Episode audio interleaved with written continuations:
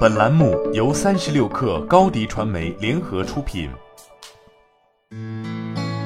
本文来自微信公众号“职场木木说”。岁末年终，又到了跳槽季，不管是主动跳槽还是被动挖掘，稍有本事又不甘现状的人都开始摩拳擦掌、跃跃欲试了。跳槽有很多种，有些是跨领域、跨行业，也就是我们俗称的转行。而有些跳槽是依然从事某一垂直领域或行业，只是换了东家而已。最近就有个朋友问我，当竞争对手公司用更高的薪水向他殷切地伸出橄榄枝时，自己该怎么办？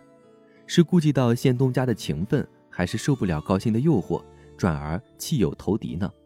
我回答：跳槽不是你想跳想跳就能跳，你先别纠结，说不定你想跳还跳不了呢。今天跟大家分享一下我和他整体分析后的复盘，希望对你有所启发。首先，最关键的一点是你需要冷静下来，确认自己是否和现任公司签过竞业禁止协议。一般来说，新员工签劳动合同时，公司根据岗位性质的机密性和重要性，会要求和相关员工签订竞业禁止协议。有些可能会单独签一份，有些则可能是暗含在劳动合同的细则中。这个需要仔细查看。签过该协议后的员工，有朝一日若想离职，则得在约定期间内不允许到竞争对手及关联公司任职。当然，按规定，公司会拿出一笔补偿金给你。如果你签过这份协议，那不管这橄榄枝的诱惑力有多大，你都不能接受，因为一旦被老东家发现，就有完全充分的理由和证据将你告上法庭。而且，如果你签过这份协议，却隐瞒没跟下家公司说明，一旦被发现，该公司也会为了避免惹上官司，在第一时间辞退你，到时你就会落得爹不疼妈不爱的下场。如果你确认自己没有签过竞业禁止协议，那我们才有资格往下分析这个机会到底该不该去。跟现在公司比，竞争公司品牌、口碑、规模和行业地位如何？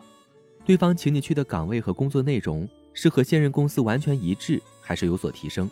比如职位头衔、职责、业务范围、权力大小、是否带团队、汇报级别等，基本工资涨幅又如何？奖金和福利待遇具体构成如何？你自己在现任公司是否到了职业发展瓶颈？在内部有没有更好的发展空间和机会？对方想要挖你，到底是看中了你哪一方面？你是否做好准备，充满自信地去新公司承担新岗位？综合考虑如上要点，如果你决定不去，就要向对方真诚表示感谢，并解释自己目前暂时没有换工作的意向，希望以后保持联系。如果对方的条件能够让你在职业发展上迈上新台阶，就好好把握和珍惜这次机会。当一个人在一家公司的发展和成长受限，向外部寻求更好机会与方向，这是非常正常的。也有法可依，你没必要因为决定去竞争公司而有愧疚感或是自我道德谴责。这听起来比较冷血，但也是最职业的心态。那么，该如何与现任领导谈辞职呢？这种情况下，谈离职的注意事项有以下几个方面：最好先面谈再书面，这样对方比较容易接受。要表达感谢领导多年的栽培和教导，以及自己在公司获得的进步。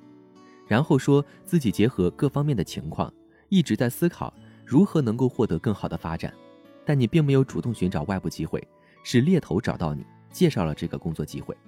你可以把新岗位的职责比现在好的地方跟领导分享，从而获得他的理解和同情。尤其是他无法满足对手提供的这些优越条件时，更会理解你的选择。尽量不要和领导撕破脸，即便入职竞争公司。也可以继续保持双方良好的人脉关系，向领导许诺不会向竞争公司公开关键内部信息，当然也不要轻易向领导分享竞争对手给你说的一些内容，这是最基本的职业素养。总的来说，当有竞争公司出高价挖你时，先别急着拒绝或接受。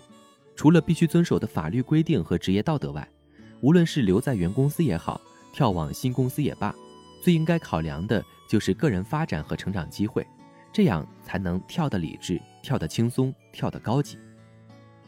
好了，本期节目就是这样，下期节目我们不见不散。